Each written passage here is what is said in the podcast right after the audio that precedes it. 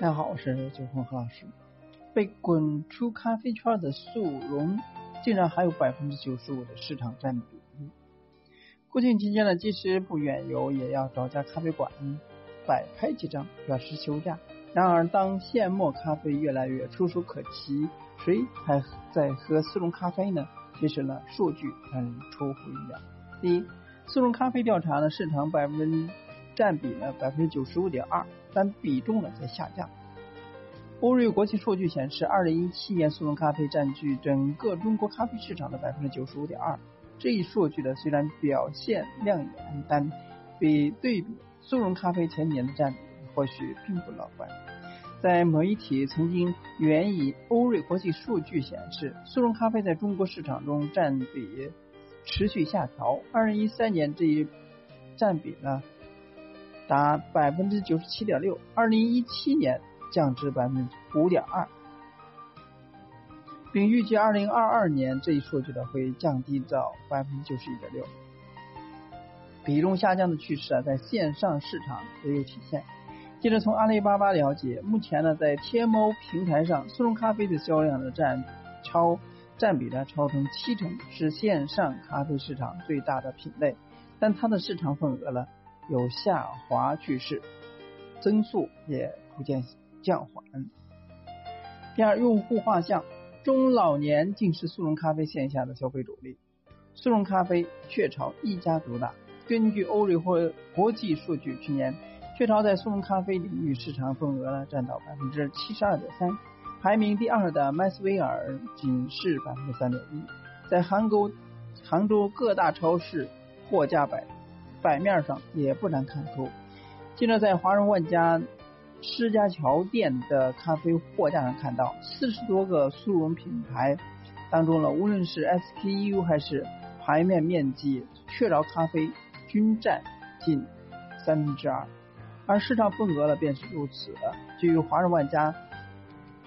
东风公司相关负责人透露，二零一八年的浙江市场，雀巢咖啡占百分之七十五的份额，而麦斯威尔啊仅占百分之十一。之后呢，可比克和蓝岸分别是百分之五和百分之四。问题来了，当下谁在喝速溶咖啡呢？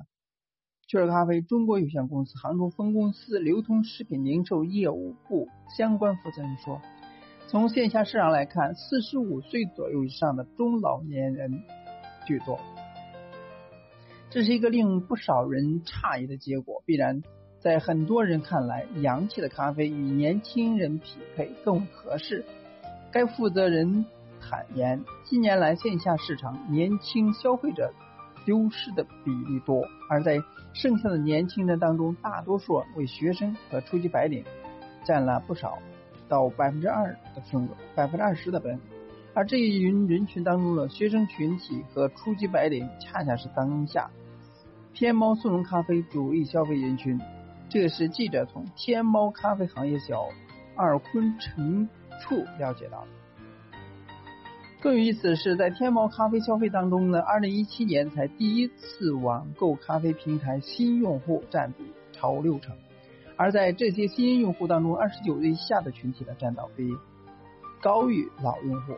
这不仅让人下结论，线下超市丢失的这群速溶咖啡年轻消费者了，很有可能去了线上。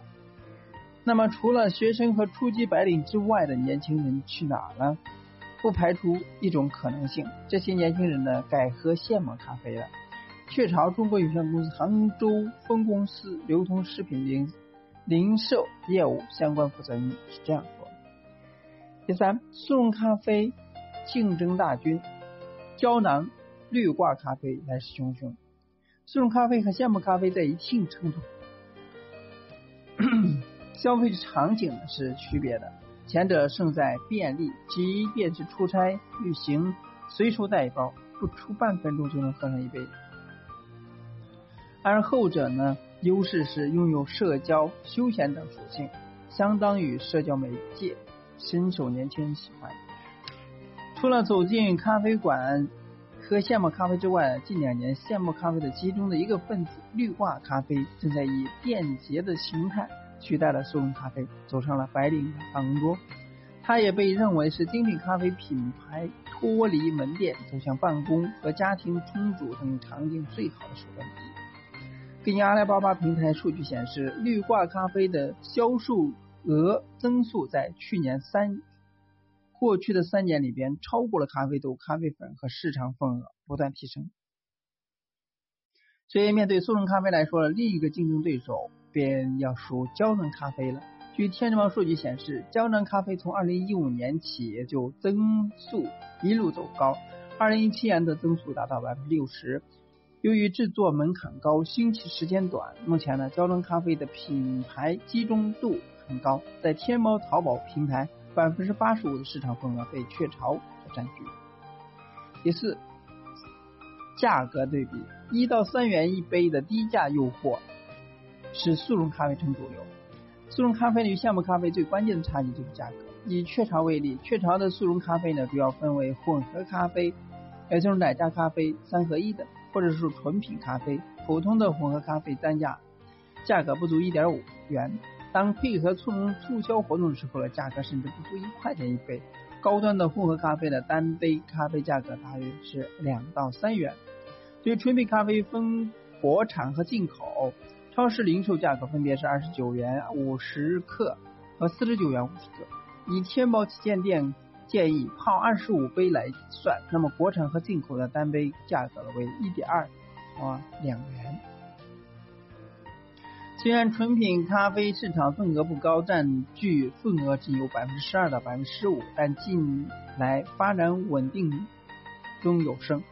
雀巢中国有限公司杭州分公司流通食品销售业务部相关负责人这样回答：相对于速溶咖啡、现磨咖啡的价格要高出许多。以星巴克为例，三百六十毫升中杯价格大约在二十五到三十元每杯。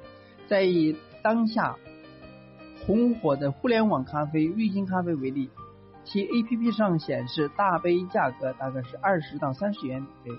作为现磨咖啡中的分。的子分类，那么绿挂咖啡的价格相对便宜。记者在天猫一利旗舰店里面看到，在有店铺优惠活动当中呢，二十五包绿挂咖啡价格是一百二十八元，相当于五点一二元每杯。其实咖啡消费作为弹性需求，其实对于大多数人来说可有可无的。商务部中国咖啡产业联盟联合发起人、咖啡文化专栏作家。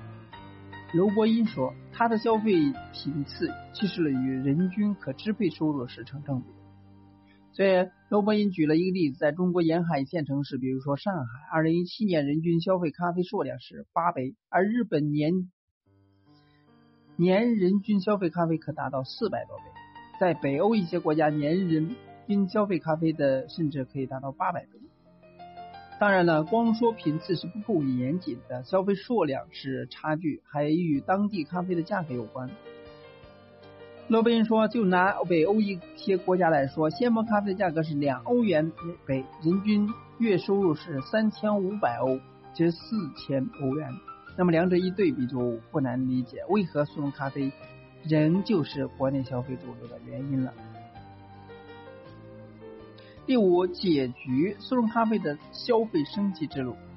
速溶咖啡未来会如何走向呢？会会被现磨咖啡所取代？在咖啡行业专家王振东看来，那么整个咖啡行业发展中，速溶咖啡的权重还是非常明显。